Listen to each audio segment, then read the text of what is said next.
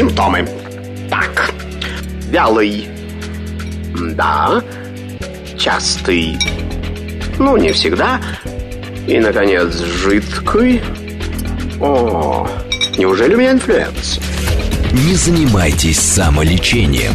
Заходите к Наталье Троицкой на медицинский форум. Лучшие доктора отвечают на ваши вопросы. Программа предназначена для лиц старше 16 лет. Это медицинский форум в студии Наталья Троицкая. Всем здравствуйте. Сегодня тема нашего обсуждения касается женского здоровья. Поговорим о миоме, одной из самых распространенных опухолей женской половой сферы. По статистике, до 80% женщин в течение жизни будут иметь миому матки. Что делать, если вам поставили диагноз миому матки? Какие виды лечения на сегодняшний день существуют? Вообще, возможно ли профилактика, чтобы не было ее никогда, и забыли мы про это слово миома? Но, к сожалению, очень многие женщины с этим сталкиваются. На связи с нашей студией заведующий гинекологическим отделением, заведующая городской клинической больницы имени Пирогова, первой городской больницы, все прекрасно знаете, кандидат медицинских наук Елена Сергеевна Платова. Елена Сергеевна, здравствуйте. Добрый день. Наталья, спасибо большое за приглашение на вашу радиостанцию. Очень признательна вам за это. Но на самом деле по поводу миомы матки можно говорить очень много, да. и литературы много, и в интернете слишком большое количество различной абсолютно информации касательно этого заболевания. Как вы правильно отметили, действительно, миоматки – достаточно распространенное, очень часто встречающееся заболевание среди женского населения. Причем стоит отметить, что, к сожалению, сейчас возраст обнаружения миомы матки он изменился. И очень часто миоматки впервые обнаруживаются у женщин от 32 до 35 летнего возраста. То есть мы тем самым можем говорить о том, что э, помолодело данное заболевание. А Однако почему? Встречаются Почему, Елена Сергеевна, вот сразу вопрос, почему молодые девчонки 30, 32, 35 еще кто-то не рожал на самом деле, только-только у нас же сейчас девчонки, чем уже не старородящие, как говорится, да, такого термина нет, э, сделают карьеру, работа, поздно уходят замуж и рожают уже ближе там к 35, а еще не родившие, а уже с миомой. Ну, на самом деле, четко сказать причину возникновения миомы матки до сих пор не удается. Теорий много. Да, э, раньше были теории, касающиеся того, что это все-таки гормонально обусловленные заболевания. Наблюдается также наследственный, э, прослеживается наследственный фактор. Э, очень часто имеет это имеет семейный так называемый характер. То есть мы беседуя с пациенткой, выясняем то, что, оказывается, у мамы и у сестер, например, да, отмечалось это заболевание. Более того, сейчас действительно, как вы только что отметили, миома матки также впервые диагностируются и у женщин, которые еще не успели реализовать свою детородную функцию. К сожалению, точно назвать причины невозможно. И отсюда и сложности профилактики, так несколько забегая вперед. Да сложности именно профилактики заключается в том, что мы не знаем на 100% э, причины возникновения данного заболевания у данной конкретного пациентки. Но мы знаем симптомы. Прекрасно. Врачи-гинекологи знают. Какие ну, самые яркие симптомы миомы? Да. Что пациенты, которые к нам обращаются, они очень часто вообще не, не обращают внимания на те даже малые симптомы, которые у них есть. Да? Абсолютно ни для кого не является новостью то, что э, женщина впервые узнает о том, что у нее есть миоматки, только на осмотре у гинеколога. Да, и, к сожалению, это наиболее часто встречаемая э, ситуация. Часть женщин, они действительно обращаются к гинекологу в связи с тем, что у них появляются какие-то признаки заболевания. Чаще всего женщины отмечают то, что у них как-то изменился характер менструального цикла. Да, эти менструации становятся там, более обильные, более длительные. И то э, не все женщины при наличии этой жалобы сразу бегут к гинекологу и обращаются. Очень часто, как находка у женщин при диспансеризации, если они попадают к терапевту, им сдают анализ крови, в анализе крови обнаружится сниженный уровень гемоглобина. И терапевт отправляет пациентку на обследование, э, в том числе рекомендует посетить гинеколога. И вот гинеколог впервые ставит женщине диагноз о том, что у нее есть миома матки. Угу. Другая группа симптомов, которые тоже пациенты отмечают, это наличие болевого синдрома. Да, то есть ну, чаще всего э, миома матки, которая сопровождается появлением болевого синдрома, она свидетельствует уже о значительных размерах опухоли.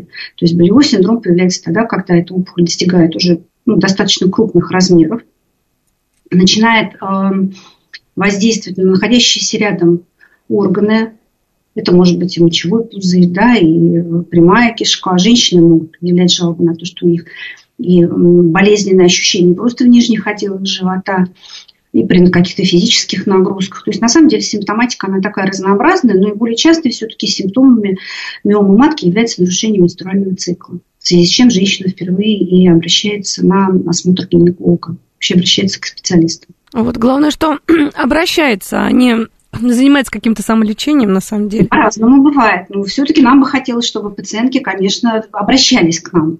И не просто при появлении каких-то жалоб, а все-таки проводили какие-то скрининговые исследования, посещали гинеколога, и не только гинеколога, посещали других смежных специалистов, потому что основная профилактика всех заболеваний – это все-таки их ранняя выявляемость отчасти. Да, да, об этом постоянно говорим, что за собой надо следить. Да. Никто, как ты, не, ска- не встанет и не пойдет к специалисту. Да, мы постоянно проводим с пациентами беседы, рекомендуем призываем их к этому, и всех э, возрастных женщин, это дочки, внучки, мы всем говорим, то, что, пожалуйста, не забывайте о том, что есть гинеколог, что есть такое понятие, как женское здоровье, которое немаловажно сейчас, да, это очень ценно. Вот. И, естественно, нам очень хотелось бы, чтобы все пациентки более внимательно к себе относились и обращались все-таки к гинекологу, в том числе не только при появлении каких-то жалоб, но и в целях просто обследования и выявления каких-то причин. Давайте поговорим, какие миомы бывают. Э, и вообще, знаете, забегая вперед немножко, почему-то многие считают, э, миома это «А, все, она перерастет, переродится, не дай бог рак и так, и так далее тому подобное. Сразу начинаются вот такие вот нехорошие мысли. Ну вот расскажите, безопасна миома? Ну, либо на нет? самом деле, я думаю, что любая женщина, когда она попадает к гинекологу и слышит диагноз миома матки, она уже испытывает состояние стресса. И стресс и тревоги посещают, потому что э, миома матки позиционируется все-таки как доброкачественное ну, образование. Да? Э, нас пугает слово образование, нас пугает слово опухоль. И поэтому все, естественно, пациенты задаются вопросом, а как часто перерождается миома матки. Но нужно отметить, что нашему счастью, миома матки все крайне, все-таки крайне редко злокочисляется. Это происходит там в единичных случаях, когда миома матки превращается в лейную саркому. Это достаточно, конечно, грозное, серьезное заболевание. Но э, процент обнаружения, слава богу, достаточно низок. Угу. Чаще всего там, опухоль носит все-таки доброкачественный характер. Она э, может расти у всех абсолютно по-разному. То есть есть женщины, которые на протяжении пяти лет наблюдаются у гинеколога, и миома матки а, остаются в тех же самых размерах, какие были при обнаружении, но есть пациенты, у которых, безусловно, эта миома матки может расти э, небольшими темпами, но также бывает то, что миома матки растет достаточно быстрыми темпами. Если говорить о том, какая бывает миома матки, ну, в основном это чисто уже такие больше, наверное, специализированные вопросы гинекологические. Да, Просто именно... смотрите, кто-то считает, что какая-то субмикозная, по-моему, или какие-то вот, да, они же разные виды. Они лучше там лечатся или какой-то прогноз лучше, я не знаю, но вот говорим, споры есть, есть да. которые растут наружу, да, они как бы на поверхности матки они, так скажем, менее опасны, они чаще всего не проявляют, не дают никакой клинической картины, эти узлы. Исключение составляют только те узлы, которые так называемые на ножке, то есть узел имеет небольшое основание, и, соответственно, в каких-то ситуациях это основание может быть нарушено, возникает нарушение питания этих узлов и возникает болевой синдром. Но это достаточно нечасто встречаемое осложнение у матки. Есть узлы, которые располагаются непосредственно в толще мышечного слоя, миометрия. Эти узлы, они в зависимости от своих размеров и от локализации по отношению к стенке полости, уже к внутреннему слою матки, да, эти узлы уже могут давать различные клинические проявления. То есть, если, например, женщина, у женщины при обследовании мы обнаружим, то, что у нее есть небольшой узелочек в толще матки, и он не, не проявляет никаких клинических, не дает никакого клинического проявления, то мы таким пациенткам рекомендуем просто наблюдение у гинеколога. Но эти узлы э, в том числе могут начать свой рост полость матки. И вот эти узлы, так называемые субмукозные узлы, то есть которые узел уже непосредственно к полости прилежит, они чаще всего уже дают достаточно яркую клиническую картину заболевания. Они как раз приводят к нарушению менструального цикла, к длительным, достаточно обильным менструациям. И также может быть, конечно, болевой синдром. И вот чаще всего именно с этими симптомами, именно с этой локализацией миоматозных узлов пациентки обращаются к гинекологу. Но точно так же есть и группа пациентов, у которых, может быть, жалоб никаких, в принципе, из всех перечисленных, но пациентки говорят, что у меня не наступает беременность, или я не могу выносить беременность. Это тоже один из симптомов, да, или, так скажем, даже не симптом, это одно из осложнений миомы матки у женщин, которые планируют выполнять свою репродуктивную функцию. То есть, по идее, если женщина готовится как раз а, к беременности, нужно этой миомой заняться, правильно? Ну, нужно вообще заняться своим здоровьем. Да, ну просто кто-то думает, есть миома маленькая, да ничего страшного, то подумаешь, да все такое. На самом деле, э, что делать с миомой и как, э, как ее лечить, конечно, нужно совместно с доктором-гинекологом уже все эти вопросы решать.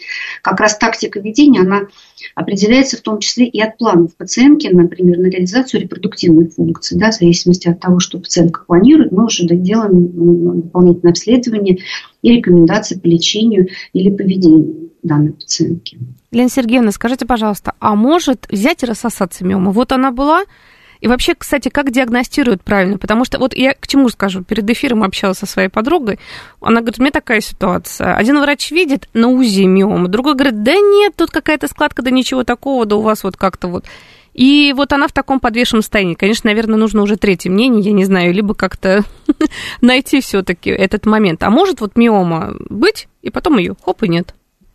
Ну, на самом деле, золотым стандартом диагностики миомы матки, э, безусловно, является ультразвуковое исследование. Это золотой стандарт. То есть, да, это тот метод обследования, который позволяет нам четко визуализировать стенку матки. Да? Ультразвуковое исследование в настоящий момент обладает колоссальными возможностями и дает нам максимальное количество информации касательно локализации узла, его кровоснабжения, отношения к полости матки, количества узлов, даже строения, особенности и нюансы строения миоматозных узлов. Поэтому, безусловно, это золотой стандарт. Есть также и магнитно-резонансное исследование, да, которое тоже, в принципе, широко используется в гинекологии, но все-таки это уже как бы а второй момент, это чаще всего мы этот метод рекомендуем, а, когда крупные размеры матки, для того, чтобы посмотреть, какое соотношение с соседними органами, а, нюансы именно те, которые видны на МРТ. То, что касается рассосалась матки или не рассосалась, ну, это достаточно частая такое, такая фраза, которую пациенты нам говорят. Например, чаще всего, конечно, это стал, мы сталкиваемся с этим с женщинами в постменопаузе, то есть когда у женщин уже не отсутствует а, нет, нет менструации, точнее, отсутствуют они. Но здесь сказать, чтобы она исчезла, конечно, нет, просто в связи с тем, что у женщины пропадает вот это циклическое воздействие гормонов да, на э, стенку матки, на весь организм, эти узлы уменьшаются в размерах, и мышечная ткань заменяется на соединительную ткань, фиброзную ткань. И поэтому эти узлы при э, ультразвуковом исследовании иногда может быть четко не видно. Uh-huh. Если мы говорим о гистологическом исследовании, да. Да, то эти узлы чаще всего все-таки находят. Поэтому сказать, что прям узлы совсем рассосались, конечно, это нам бы очень хотелось, чтобы была какая-то методика, которая бы позволяла бы им совсем рассасываться, но, к сожалению, э, совсем они, конечно, не проходят. Чаще всего они уменьшаются, безусловно, в размерах, когда женщина вступает в менопаузу. uh-huh. А вот почему вот размеры по срокам беременности вообще миома называют? Ну, Потому что размеры матки оцениваются по срокам беременности. Здесь нет привязку к миоме матки. Угу. Когда мы говорим об увеличении размеров матки, то мы всегда измеряем это сроком беременности. А вот до какого срока миома наблюдается, а потом уже как раз начинается лечение? Ну, потому что кто-то переживает за 2 миллиметра, за 3, а кто-то с ума сходит уже. Не только размеры матки определяют лечения. Да?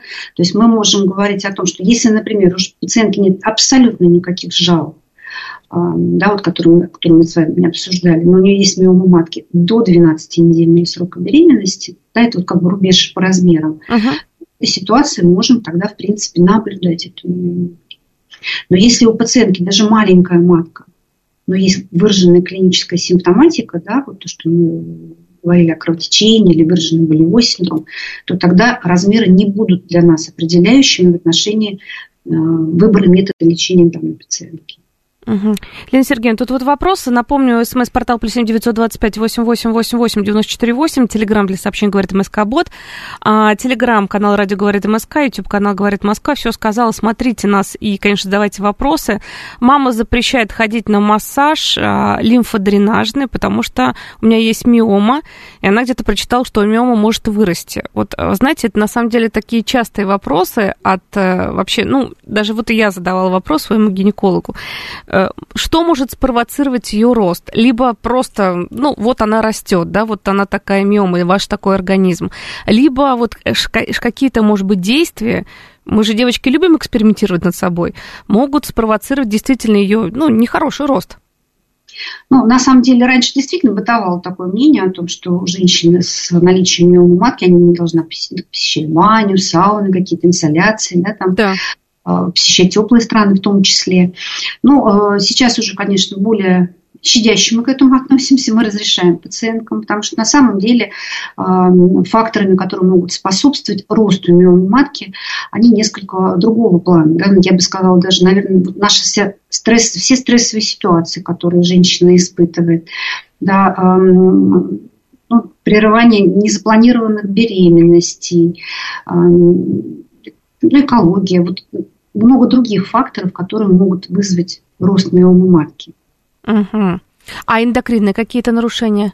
Ну, эндокрины – это чаще всего избыточная масса тела. То есть, чем сейчас мы так боремся, да, все за здоровый образ жизни. На самом деле, это далеко не громкие слова, потому что практика показывает, и мы это прекрасно видим, то, что пациентки с избыточной массой тела, да, они, к сожалению, угрожаемы по развитию различной, в том числе и гинекологической патологии и миомы матки. Потому что мы достаточно часто в высоком проценте у женщин с избыточной массой тела находим миому матки. Поэтому тут нужно быть крайне аккуратно, как мы говорим, да. да.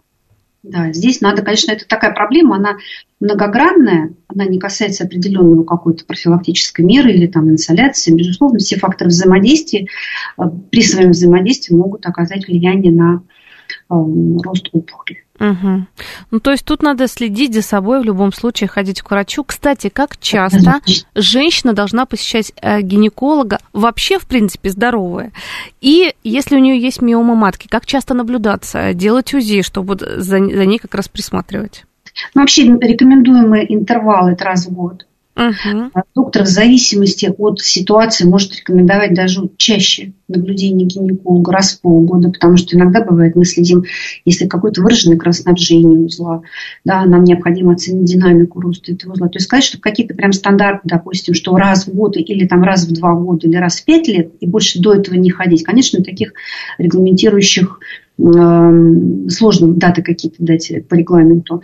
Но тем не менее, в среднем, в среднем частота посещения гинеколога раз в год. Раз uh-huh. Обязательно. исследования проводятся, безусловно, по показаниям доктор уже определяет, и, соответственно, в зависимости от того, как сама по себе э, клиническая картина проявляет, какие жалобы предъявляет пациент. Тут такой вопрос. А, лечила миому матки цветками, какими-то цветками. Может ли как-то гомеопатия помочь при лечении миомы? Ну вот мы как раз сталкиваемся с тем... время гомеопатия да. достаточно на пике находится, и я думаю, что у тебя, почему бы и нет, конечно, да, грамотно подобранная гомеопатия, да, если вы находитесь в руках опытного специалиста, безусловно, да, конечно. То есть помогает, я да? Я считаю, угу. Ну, это прекрасно. Эндокринное заболевание это или нет миома? У меня есть заболевание щитовидной железы, рак папиллярный в анамнезе. А миома растет. Связано это или нет? Она растет не от того, что есть заболевание щитовидной железы, но просто на самом деле все, все эндокринные органы, они взаимодействуют. И нельзя сказать, что щитовидная железа в нашем организме работает изолированно от, э, например, яичников да, там, или от э, надпочечников. Это все органы взаимодействуют. Вот. Ну, здесь надо индивидуально, безусловно, решать. Мне сложно так вот на вскидку сказать, что там с пациенткой, какие узлы, как они растут. Миома, в принципе, она правомочна расти. Она растет у женщины, пока женщина находится в репродуктивном возрасте. А, миома матки может расти. Просто есть определенные эм, параметры этого роста. Да? Вот считается, то, что миома матки, если вот мы только что с вами говорили по поводу недель, которыми меряется э, матка, что нормальный, так скажем, в кавычках, конечно, нормальный рост миомы матки, он, он от двух-четырех недель за год. То есть uh-huh. вот это считается нормальный темп роста. Соответственно, у кого-то медленнее, у кого-то быстрее. Но, соответственно, если мы видим то, что темп, природ, темп увеличения опухоли, да, миомы матки более 4 недель за год, то э, это уже достаточно тревожный симптом, который требует более радикального, э, выбора более радикальной тактики для лечения данной пациентки. Ну, мы про радикальную тактику поговорим, а пока вот Э, какие виды лечения вообще существуют, да, вот помимо, конечно, вот сейчас а, мы про операции поговорим, или ми- мини-инвазивные какие-то сейчас, да, действительно операции? Ну, лечение всегда, ну, как бы делилось на две большие группы, да, это без операции и лечение с операцией. Все же хотят без операции, Елена Сергеевна, да. все же без переживают и боятся. Понятно, конечно, да, и есть группа больных, которым действительно показано э, медикаментозная терапия, такие препараты есть, которые используются для лечения матки.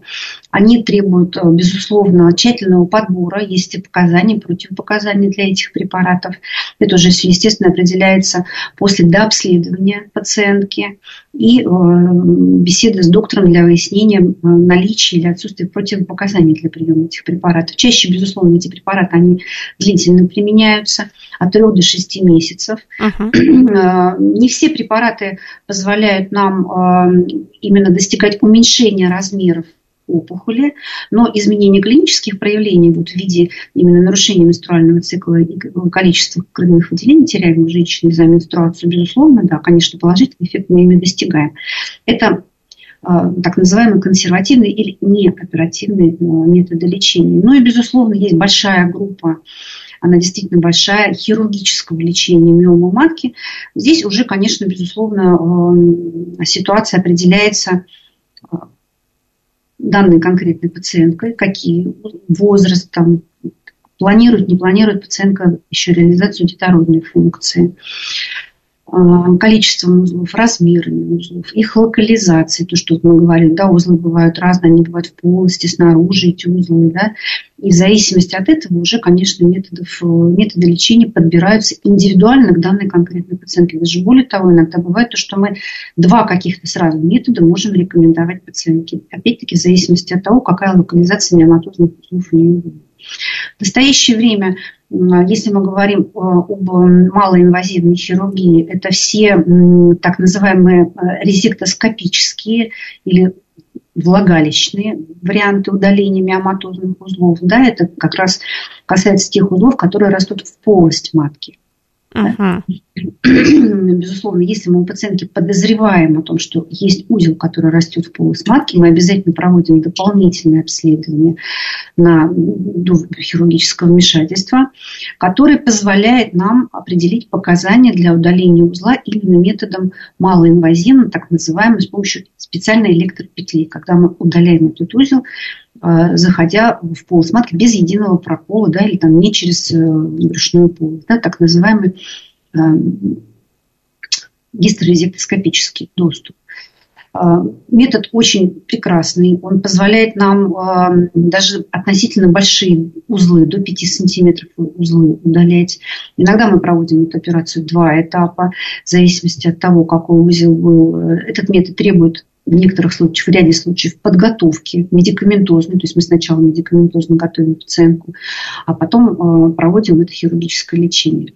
Это одна сторона вопроса, это касается тех узлов, которые мы можем удалить с помощью э, ну, так, с помощью эндоскопической да. влагалищной хирургии, так скажем. Да? Угу. Безусловно, всем известен и широко очень используется, и прям все мы очень любим лапароскопические методы лечения матки. Безусловно, это самое передовое, самое технологичное э, хирургическое вмешательство, оно позволяет через 3-4 прокола пациентке э, выполнять различные объемы при наличии миомы матки, да, от удаления каких-то отдельных узлов, можно удалить множество даже узлов, и ну, вот крайняя степень да, хирургического вмешательства, когда мы удаляем саму матку. Бывают и такие ситуации. Да. Елена Сергеевна, я думаю, что вот как раз о сложных ситуациях каких-то, которых вы встречаетесь как раз э, с такими пациентами у себя, мы продолжим после новостей, послушаем новости, что, узнаем, что в стране и в мире происходит, после этого вернемся. Хорошо, конечно. Симптомы. Так, вялый. Да. Частый. Ну, не всегда. И, наконец, жидкий О, неужели у меня инфлюэнца? Не занимайтесь самолечением. Заходите к Наталье Троицкой на медицинский форум. Лучшие доктора отвечают на ваши вопросы. Продолжаем наше обсуждение, дорогие друзья. Говорим мы сегодня о миоме матки. И как выяснилось, и как мы теперь знаем, миома – это доброкачественная опухоль. В редких, редких, редких, крайне редких случаях может что-то серьезное перерасти. Все боятся вот этого слова «рак». Но если она есть, ходим к врачу, наблюдаемся, лечим, не забываем о своем здоровье. На связи с нашей студией заведующий гинекологическим отделением городской клинической больницы номер один имени Пирогова, кандидат медицинских наук Елена Сергеевна Платова. Очень интересно рассказывает. Елена Сергеевна, мы сейчас уже как, как раз подошли к пункту оперативного лечения.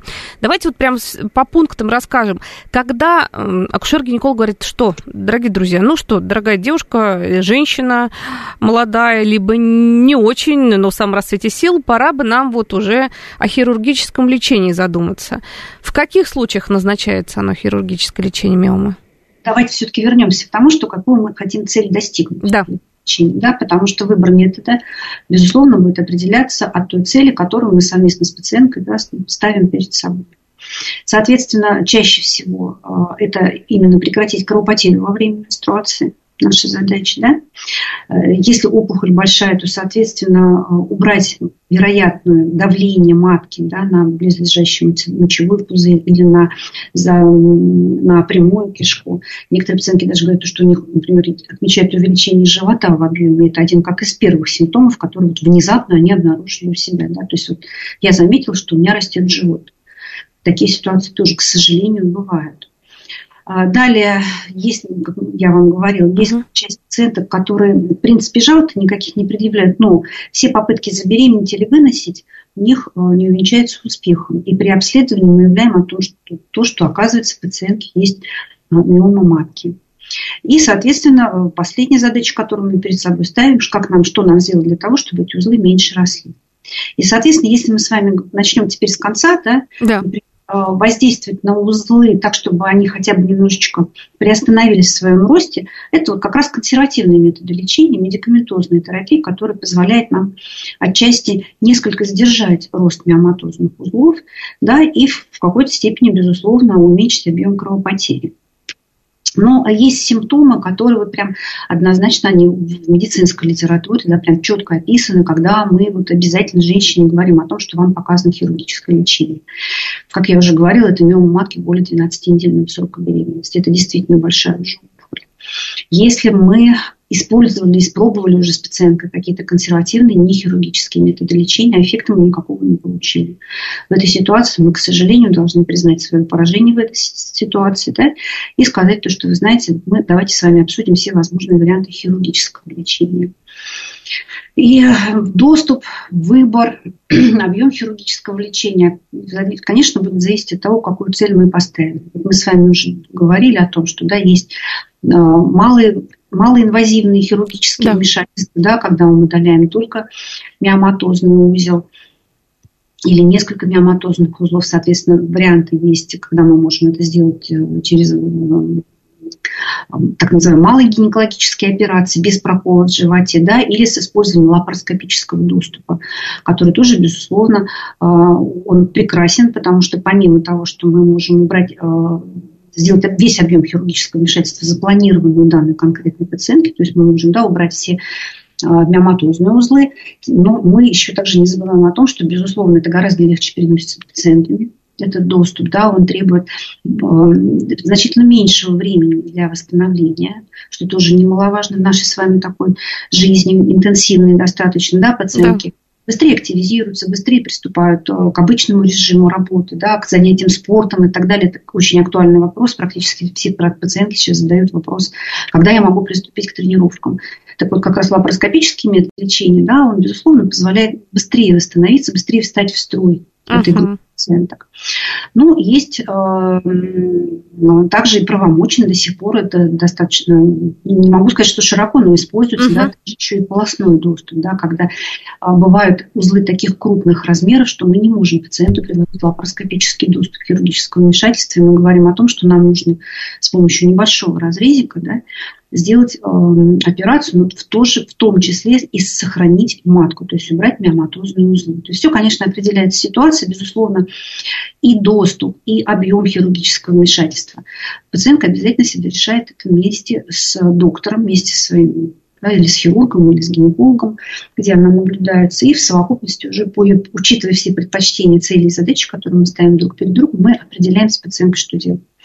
В настоящее время также достаточно широко используется и свое место под солнцем называл метод эмболизации маточных артерий. Это достаточно, ну, уже не новый, конечно, способ лечения. Но, но я вас знаю, что вы одни из первых, собственно, начали. Первая градская, да, да. Угу на эм, как раз на э, лечение миомы матки путем эм, эмболизации маточных артерий. Метод достаточно широко используется у нас в клинике, у нас большие наработки, у нас есть даже группа наблюдений пациентов, которые после эмболизации маточных артерий смогли забеременеть, выносить беременность и имеют деток мы поддерживаем связь с такими пациентами. Но хотелось бы отметить, что э, не совсем правильно э, считать, что эмболизация – это альтернатива каким-то другим методам лечения. У каждого метода есть свои показания, противопоказания и свои предпочтения. Поэтому еще раз хотела бы в данной ситуации отметить, что все-таки метод и способ лечения определяет врач. Да учитывая пожелания пациента, но именно доктор определяет. Потому что если э, говорить об показаниях к использованию этого метода, все-таки он предпочтителен для той группы пациентов, у которой любые хирургические вмешательства, они превосходят, риск выполнения превосходит необходимость. То есть есть пациенты, да, тяжелые пациенты, соматически тяжелые, с наличием многих заболеваний которым мы предлагаем даже, что для них более эффективна будет эмболизация маточных артерий. Что такое эмболизация? Это введение в сосуды, которые питают миоматозный узел, частиц, да, которые приводят к блокировке питания миоматозного узла, и без питания узел просто начинает уменьшаться в размерах. Uh-huh. Да, как исчезает. Это практически как в менопаузу. Да нет питания, соответственно, конечно, нет роста этого узла. Бывают узлы очень хорошо уменьшаются в размерах, там на 50, на 80 даже процентов. То есть у нас есть узлы, которые были 10 сантиметров, а стали 2 сантиметра. Великолепный результат. Безусловно, да, сказать, что это происходит в 100% случаев, конечно, нет. Бывает, что эти узлы не так активно э, реагируют на, вот эту, на эту процедуру. Но, тем не менее, безусловно, конечно, плюсы в, этот, в этом методе есть. Э, эмболизация маточных артерий все-таки предпочтительнее выполнять тем женщинам, которые уже реализовали свою детородную функцию.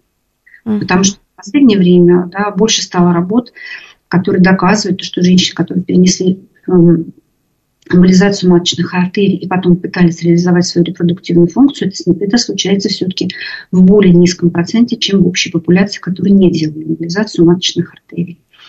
Поэтому все-таки это уже более метод, который более предпочтителен для тех женщин, которые выполнили свою детородную функцию.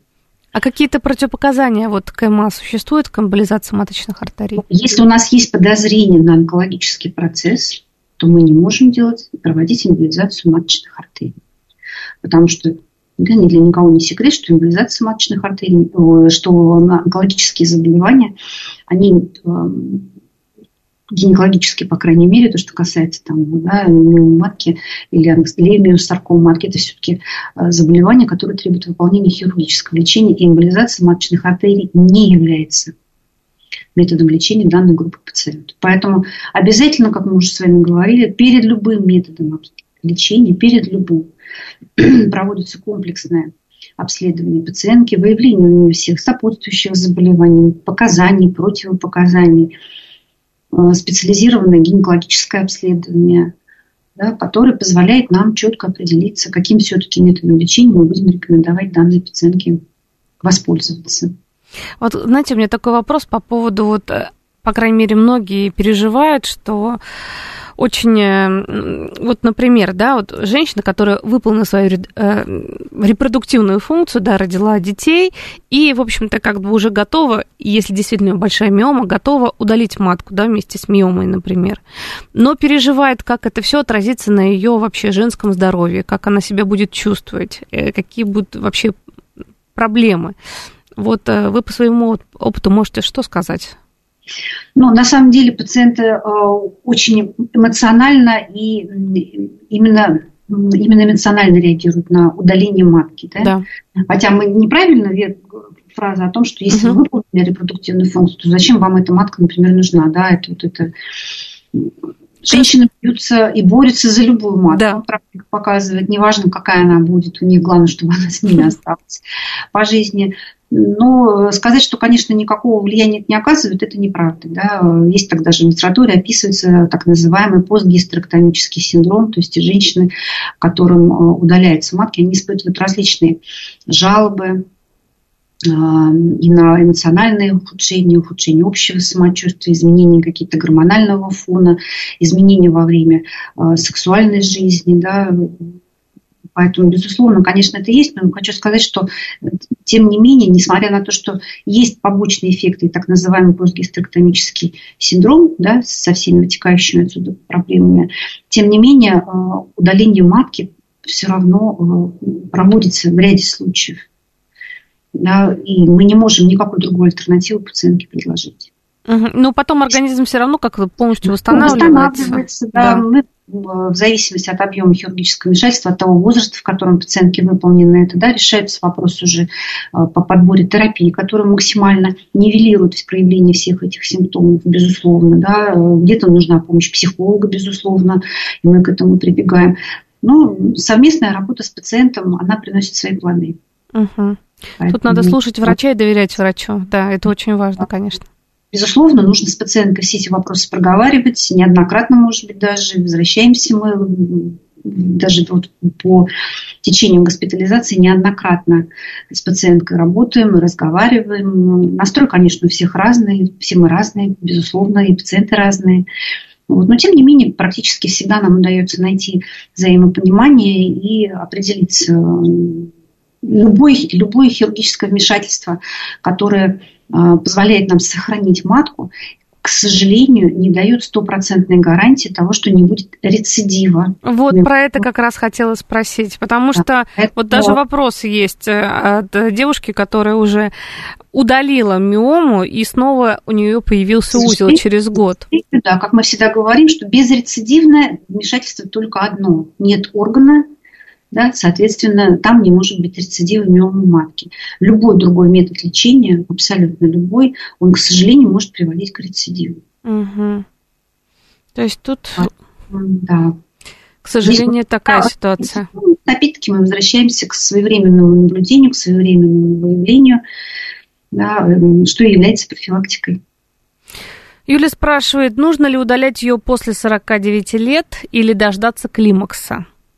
Э, здесь, опять-таки, мы э, всегда определяемся, как она вас беспокоит. Вот что в данном конкретном случае у вас является доминирующим. Да? Если вы наблюдаете все гинеколога по поводу наличия миомы матки, но при этом нет никакой клинической симптоматики, да, и при этом мы знаем то, что размеры, то, что мы с вами оговаривали, да, до 12-недельного срока беременности, то мы тогда говорим, что давайте наблюдаться. Да, мы точно так же пациентам говорим, что в период менопаузы чаще всего происходит как они многие любят говорить, рассасывание миомы матки. Да? Ну, то есть она уменьшается в размере. А если она была большая, прям даже до такой степени, большие уменьшают? Большие миомы матки редко бывает, чтобы уменьшаются. Но есть все равно пациенты, которые вот никуда не обращались, и действительно мы видим, то, что, например, пациентка а, до а, наступления менопаузы была миома матки, например, 18 недель, а потом к нам она приходит 14-12 недель. Да, действительно так, постменопаузе миома матки уменьшается. Очень, очень многие пациенты так и, в принципе, принципе, тянут, так скажем, тянут до менопаузы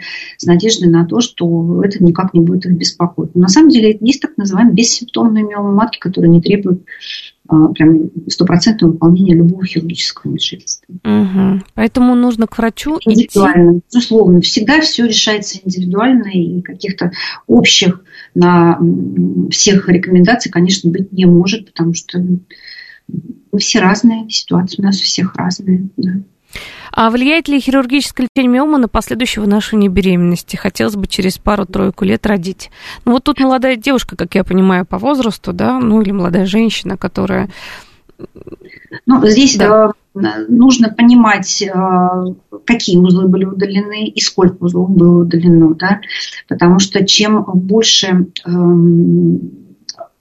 рубец на матке от предыдущего удаления миоматозного узла, да, тем, к сожалению, растет вероятность того, что в этом месте может быть несостоятельный рубец на матке, что угрожает вынашиванию беременности. В ряде случаев, да, безусловно, наша задача, это обязательно определяется и в первую очередь зависит от квалификации хирурга, да, наша задача восстановить стенку матки таким образом, особенно у женщин, которые планируют беременности, да, чтобы минимизировать вероятность того, что во время беременности может быть угроза вынашивания беременности или угроза потери беременности, безусловно, да. Ну, конечно, в принципе, мы для этого и удаляем миоматозную зону, чтобы вы могли выносить, забеременеть, выносить и благополучно роды разрешиться уже, как это будет происходить, это уже по ситуации определяется. В том числе это будет определяться количеством узлов, и а, состоянием рубца на матке после операции. Елена Сергеевна, а все-таки много, вот как правило, вот в среднем много узлов, либо один у женщин? Ну вот так, по наблюдениям. По одному, к сожалению, редко бывает. Чаще все-таки это множественными чаще множественные. Просто какие-то маленькие, мелкие узлы, которые не требуют хирургического вмешательства, не требуют удаления. Ну, опять всех по-разному, конечно, всех по-разному. Но иногда бывает, что если пациентка внимательно наблюдает да, и проводит диспансеризацию, выявляется она на, в тех случаях, когда это только еще один узел. Угу.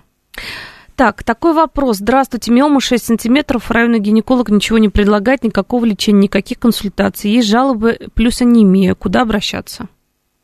Анемия есть. Да. Ну, здесь, значит, надо рекомендовать до обследования. Обязательно обратиться к гинекологу. Вы можете обратиться к нам в консультативно-диагностический центр. У нас постоянно на базе Первоградской э, функционирует консультативно-диагностический центр, где ведут прием э, гинекологи которые рекомендуют и проведут необходимые дополнительные обследования и при необходимости выполнения каких-то хирургических методов лечения дадут вам рекомендации и направления для лечения к нам в отделение.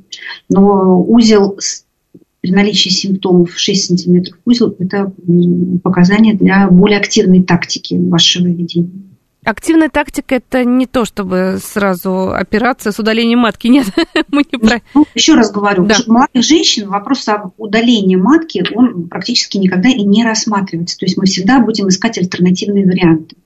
Да, вплоть до того, что, как я уже вам говорила, может быть, это даже будет два этапа, может быть, это будет два абсолютно разных хирургических вмешательства, да, в зависимости от того, какие узлы. То есть мы всегда выбираем а, в данном конкретном случае свой вектор лечения, свои этапы лечения, да, которые будут направлены только на одно, на достижение той цели, которую мы поставили.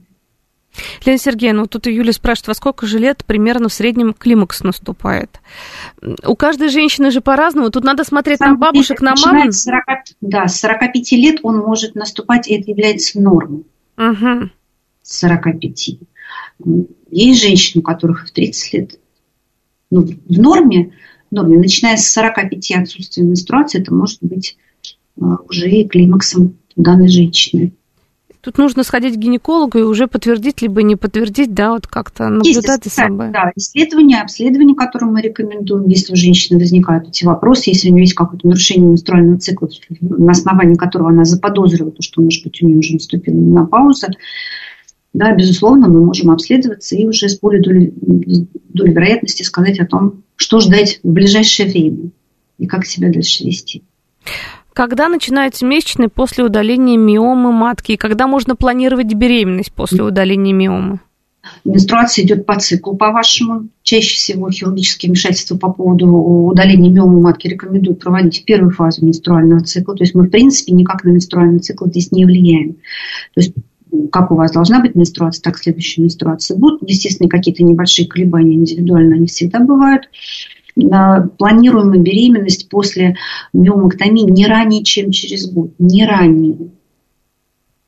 Вот это вот имейте в виду, потому что многие думают, а, все, я пришла в себя, и все нормально будет. В течение ближайшего года рекомендуемые сроки не ранее, чем через год. Спасибо. Тут вопрос от Елены. А если женщины после 40, у которых нет миомы, почему это массовое заболевание? После 40 еще раз не поняла. Вопрос. Есть, а есть ли женщины после 40 лет, у которых нет миомы вообще, в принципе? Вот тут такой вопрос от Елены. Почему такое массовое заболевание? Почему у всех вот эти миомы есть? Ну, вопрос, почему мы так с вами в самом начале... Да, неизвестно. Ответить, да, к сожалению, мы не можем.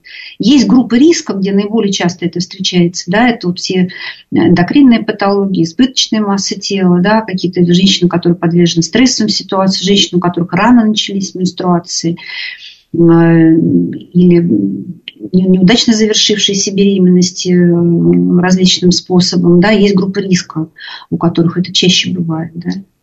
Ну, тут как раз... есть, есть пациенты, у которых нет миомы матки, да, вот они, слава богу, по жизни проходят. Так мы же не говорим о стопроцентном поражении женского населения. Но все равно процент такой высокий. Процент высокий, да. Связаны ли как-то появляющиеся полипы и миома? В принципе, э, напрямую связи нет, потому что женщины с полипами, э, как раз большой процент женщин с полипами, у которых нет миомы матки. Да, и при наличии миомы матки все-таки чаще мы сталкиваемся с другими гиперпластическими так называемыми процессами эндометрия. Но прямой связи нет. Угу. То есть тут как-то... Есть разные поражения. Миома – это заболевание, которое возникает из гладкомышечной мускулатуры, из мышцы. Да, все э, полипы – это немножко другое строение, другая ткань, поэтому здесь вот прямой связи с этим, конечно, нет. Но они могут существовать вместе, да? Параллельно может быть, конечно, да. Да, параллельно может быть. Ах, можно ли ставить спираль при миоме матки или, или лучше оральные контрацептивы? Правомочен и один, и второй метод. Другое дело, что, например, э, установка спирали при матки допустима только тогда, когда нет узлов, которые деформируют полость матки. Потому что в противном случае мы просто э, спираль не будет стоять в полости матки. Узел сам по себе, если он деформирует полость, является препятствием да, неким, неким препятствием для любого инородного тела. Почему мы говорим, что женщины, у которых есть матки, да, у них, у них может быть бесплодие. Это как раз точно такой же фактор. Да, узел как инородное тело сам по себе. Он располагается, он деформирует полость матки, он располагается не там, где он хотелось бы нам. Поэтому, естественно, тоже и спираль не рекомендуется у данной группы пациентов. Правомочный один и второй метод. Давайте мы возьмем звонок. Здравствуйте, представьте, пожалуйста, слушаем ваш вопрос. Здравствуйте, меня зовут э, Вера Николаевна, э, город Москва. Да. Э, пожалуйста, вопрос к вашему гостю. Насколько опасны полипы в, в, в матке? Насколько они перерастают во что-то, в фибромы там или во что? Угу. Спасибо большое, Вера Николаевна, за вопрос. Тут уже... Да, да. Спасибо за вопрос. Да. Эм, полипы матки опасны в зависимости от того, какого строения имеют данные полипы. Потому что э, есть полипы, которые на 100% состоят да, из клеток, которые правильно делятся, да, и, и есть полипы, которые, э, клетки которых крайне подозрительны или э, являются злокачественными. Есть такие полипы, у которых есть вот такое строение. Безусловно, любой полип любой полип, он требует лечения. Если мы говорим э, о лечении полипов, то все определяется возрастом, в каком мы обнаружили данный полип. Да, у пациенток репродуктивного возраста или женщин, у которых уже переменопаузальный возраст, чаще всего это гормональная терапия. У женщин в постменопаузе к полипам несколько ну, другое уже а, лечение в зависимости, опять-таки, от строения, от частоты рецидивов, вплоть до, мы рекомендуем иногда пациентам хирургическое вмешательство по удалению матки, если рецидивирует полипы в постменопаузе, потому что как раз в этой ситуации риск а, того, что может возникнуть злокачественный процесс, он высок. Вот так вот. Спасибо вам большое. Да. Лена Сергеевна, было очень интересно. Я думаю, многие женщины сейчас, вот, судя по вопросам, услышали, задумались и обязательно в ближайшее время сходят к своему гинекологу. Обязательно. Спасибо за интересную Спасибо. беседу. Что? На связь с нашей студией заведующий гинекологическим отделением городской клинической больницы номер один имени Пирогова, кандидата медицинских наук Елена Сергеевна Платова. Спасибо, до свидания. Спасибо большое, до свидания.